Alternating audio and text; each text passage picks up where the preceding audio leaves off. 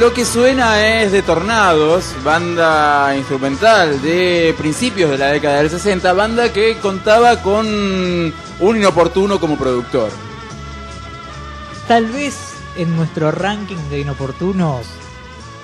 Lo que pasa es que es difícil Después de Robson, claro. después de Robson es muy difícil, ¿eh? Marcó el pico de inoportunidad, pero. Una, una cosa que nos quedó pendiente de- con respecto a Robson, la semana pasada pasamos eh, un recital que Robson había grabado en vivo en Moscú y hablábamos de la militancia comunista de Robson, de su persecución, por- de la persecución que tuvo que sufrir, sufrir por parte del Comité de Actividades Antiamericanas en Estados Unidos. Robson en ese recital canta una canción llamada Canción de la Resistencia del Gueto de Varsovia y se la dedica a un este, amigo este, que un amigo judío que tenía Robson y que había sido este, enviado a, a un campo de concentración del estalinismo y había muerto eh, este, unas semanas antes de ese recital. Entonces Robson, en pleno recital en Moscú, en pleno en plena Unión Soviética le dedica a su amigo este un digamos eh, un paria de, de- de- de- la Unión Soviética le dedica esa canción así que no solo quedaba este mal con los norteamericanos por su militancia comunista sino que también quedaba mal con los comunistas por su militancia por los derechos humanos y por el antirracismo Lo que le faltaba a Robson para completar todos los requisitos para ser inoportuno era ser gay. Bueno, hoy nos ocupamos de un eh, inoportuno que, entre otras cosas, fue inoportuno por ser gay en una época en que la homofobia era aún mayor que la que existe hoy, que sigue existiendo, Una época- lamentablemente. Una época en la que, por ejemplo, no existía el Parque de la Diversidad Sexual de Claro. Rosario, por ejemplo.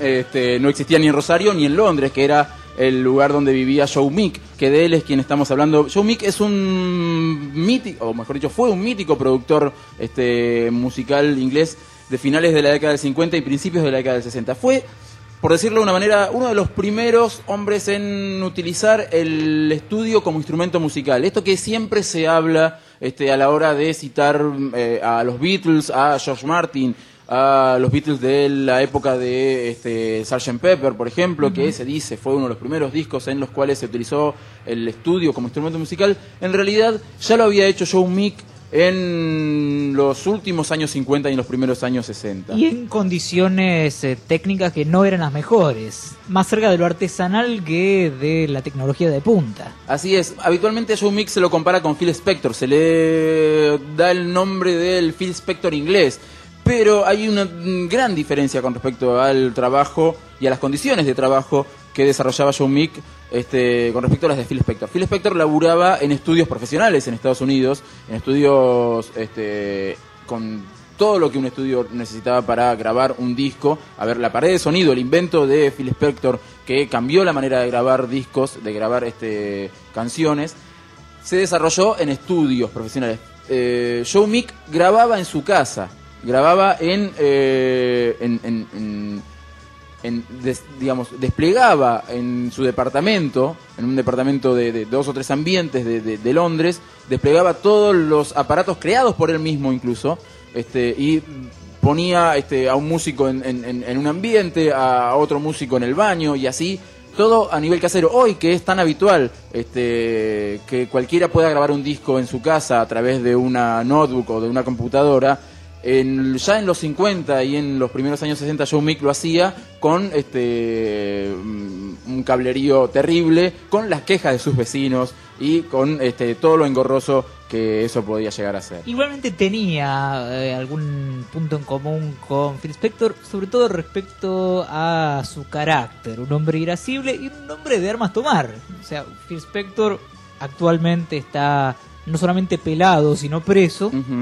Y bueno, ya a medida que avanza la historia se darán cuenta de que tenían ese punto también en común. Meek fue antes que productor discográfico, había sido, había trabajado en la Fuerza Aérea Británica como operador de radar. Este, era un tipo que estaba, mm, digamos, un tipo que era un genio de la electrónica. No solo era un, un melómano o un productor discográfico, sino que también era un tipo con grandes conocimientos de electrónica. Eh, aquellos que mm, este, mm, quieran interesarse por mm, la vida de Meek, tienen a mano un libro editado hace muy poco tiempo, hace unos 3, 4 años, que se llama Gente en Loop, un ensayo del... Dietrich, Dietrich. Ahí está. Yo me acuerdo que era nombre y apellido iguales o Sí. parecidos, pero no me acordaba cuál de esos. eh, creo que es alemán o austríaco Sí, sí, o alemán. algo así. Estuvo dando vueltas por acá, tuvo sus 15 minutos de fama. Ese ¿Cuándo- libro está bueno, realmente Es un buen muy libro. bueno. Sí, sí. Eh, entre los artistas que este, eh, son objeto de análisis de Dietrich, Dietrichsen, o como diablo se pronuncia, está Joe Mick y está también Britney Spears, por ejemplo. Que debe ser el ensayo más interesante. Ese junto Sí. al ensayo de la música electrónica, que ayuda, por lo menos a los que no somos tan amantes, a los que no escuchamos música electrónica habitualmente, nos ayuda a verla desde otro lado. Así es. Decíamos que Joe Mick era eh, un genio de la electrónica, fue, digamos, el inventor del concepto del productor, del ingeniero de sonido y productor. Eh, el hit más grande de, de, de- de- de Joe Mick es Telstar, que es el tema que estamos escuchando como cortina. Telstar, el nombre del primer satélite comercial, digamos, el primer satélite de comunicaciones que fue lanzado al espacio en el año 62, al igual que el disco, el- al igual que el simple de los tornados llamado Telstar. Digamos que mm, eh, Joe Mick estaba fascinado con todo lo que era este, la cuestión de la carrera espacial, algo que era común en aquellos años que la gente se fascinara mm, con- con el tema del espacio y la vida en otros planetas. Esto es del año 62 y fue el primer tema británico en lograr el número uno en Estados Unidos. Es decir, en el año 62, cuando recién los Beatles estaban editando sus primeros discos. Es decir, que el primer artista británico en invadir Estados Unidos, como se llamaba aquella llegada de artistas británicos a, a- a- a América, la invasión británica, tuvo su primer exponente en Los Tornados de la mano de Joe Mick con el tema Telstar. Rarísimo que un tema instrumental Sí. ocupe el número uno. Es verdad, pero en aquella época este, se daba un fenómeno con la surf music, era como la, la- la música joven del momento, la surf music y era música instrumental, era música este, sin cantantes. Ahí estaban The Ventures y este, un par de, de artistas más de, ban- de ya- los Shadows y un par de, de bandas más que hacían música instrumental, que era realmente exitosa en ese momento. Antes del 62, en el año 59, ya Joe Mick había sacado un disco junto a los Blue Men, una, una banda este, también instrumental como los Tornados, y en este caso él cantaba algunas canciones. Eh, el disco se llamaba I Hear a New World, algo así como Escucho un nuevo mundo. Una, y O- en- Otra vez el imaginario espacial, los universos. de hecho, el subtítulo del disco es Una fantasía musical del espacio exterior. Y ahí él, este, en algunos temas, este, mm, hay- le, doy algunos títulos de algunos de los temas de ese disco porque realmente son muy graciosos. La entrada de los Globots, son un- supuestamente unos personajes de unos seres de, otros, de otro planeta. El Valle de los Sarús, qué sé yo. Tiene nombre así. de ballet. Sí, la marcha de los Dripcots. Mm, también otros personajes de otro planeta. Vaya a saber qué pasaba por la cabeza de Joe Mick en ese momento, ¿no? Este, la nave espacial de los Dripcots, la danza disco de los Globots, y así un montón de, de- ocurrencias que tenía Joe Mick basadas en la ciencia ficción este, que, de aquella época, ¿no? Eh, decíamos que eh, Joe Mick eh, eh, había instalado su estudio de grabación creado con aparatos creados por él mismo en su casa. Su casa queda en eh, Holloway Road 304 de Londres. Lo digo esto porque es una casa común y corriente, es una casa de departamentos. Es decir, Joe Mick tenía vecinos y le traían muchos problemas esto de tener vecinos.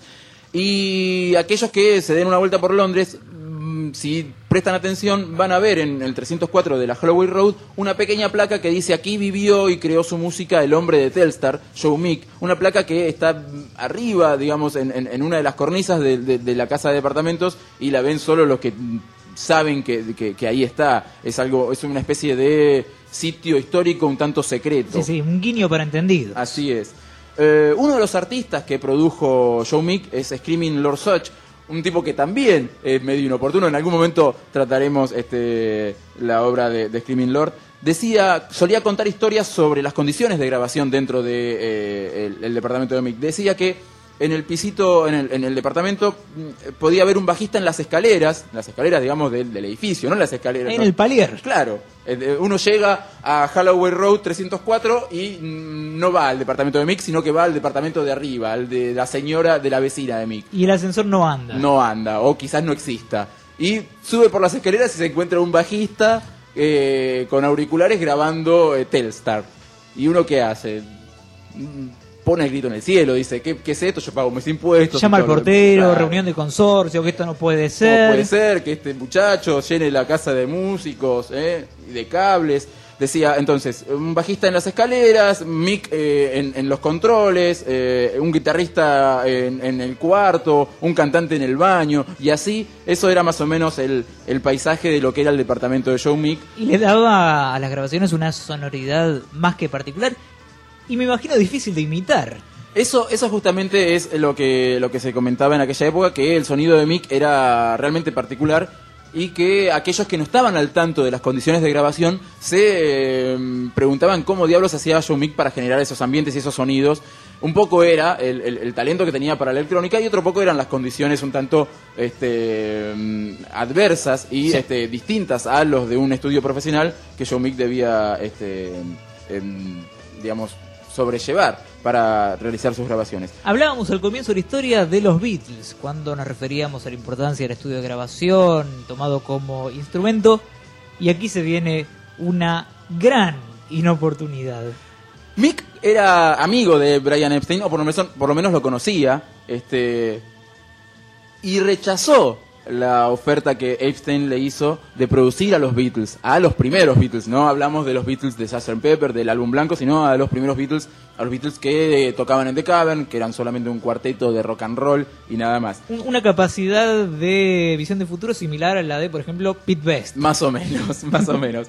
Este, hace poco se hizo, y de hecho se dio acá en el Bafisi, una película llamada Telstar, justamente una biopic sobre Joe Mick, y en una escena de esa biopic se ve a Mick decir, Epstein tiene ese grupito del Mercy Beat. El Mercy Beat era el género, digamos, que eh, englobaba a todas las bandas de Liverpool. Mercy es el, el- el río que este, está eh, ahí cerca de Liverpool. Estaba en boga, todos hacían ese ritmo. Todas, todos hacían Mercy Beat.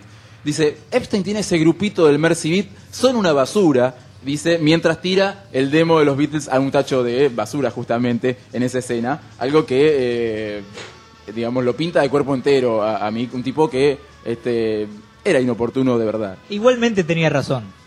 Los Beatles primitivos no eran. No prometían, cosa, no. no. prometían, es verdad. Este, nadie que haya ido a The Cavern en el año 61 este, imaginaba que esos mismos muchachos, esos mismos muchachos iban a seis años después sacar un disco como este, el álbum blanco o como Sgt. Pepper. Ok, a los Beatles los dejó pasar. Pero algún otro habrá grabado, alguno que haya tenido una mínima celebridad.